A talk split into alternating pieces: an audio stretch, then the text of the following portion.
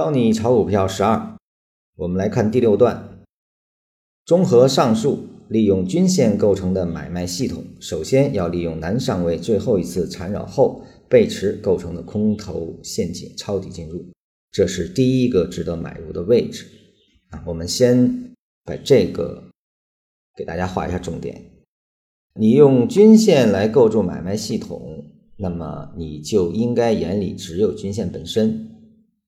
就是我们得建立这样的抽象思维，呃，脑子里不能想的太多了。对市场的多空强弱，便只能有均线的相互关系来给你进行指导。呃，那么作为南上位最后一次缠绕后背驰所形成的空头陷阱，这里面有几个关键点。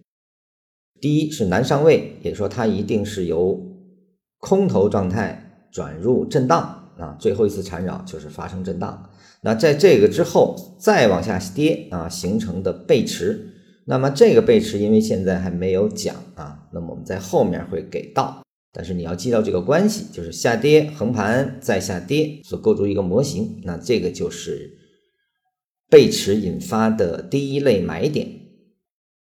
而第二个值得买入或加码的位置，就是女上位后第一次缠绕形成的低位啊，也就是我们常说的，呃，得先形成向上的运动，而后形成的第一次缠绕啊，一个是最后一次，一个是第一次。那么站在该系统下，这两个买点的风险是最小的，准确的说，收益和风险之比是最大的，也是唯一值得买入的两个点。为什么是两个点呢？因为发生的次序关系不一样。男上位的最后一次缠绕，那是构成了一类买点。如果这个背驰成功啊，那就会转变成女上位，转变成女上位之后再发生的缠绕，就是构成了二买啊。所以说一二买是有次序的。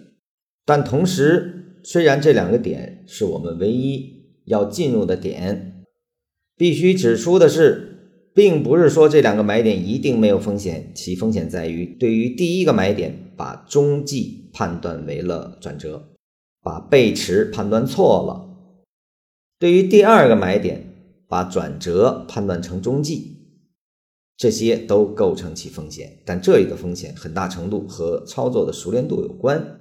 对于高手来说，判断的准确率要高多了。而如何成为高手，关键一点要多干、看、参与，形成一种直觉。但无论高手还是低手，买点的。原则是不变的，唯一能高低的地方，只是这个中继和转折以及背驰的判断。也就是说，当你把模型领悟，那你剩下来的就是要多练。这个是练什么呢？就是练通过均线系统，我们对市场的多空强弱是否可以当下的给出判断。这个确实需要练的，不是。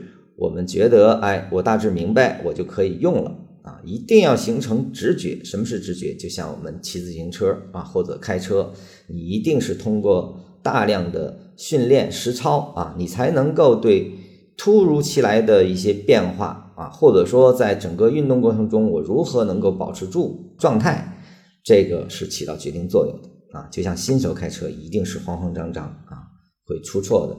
呃，只有通过大量的训练变成老手，你才能够通过当前的盘面进行唯一的判断，给出最清晰的操作依据。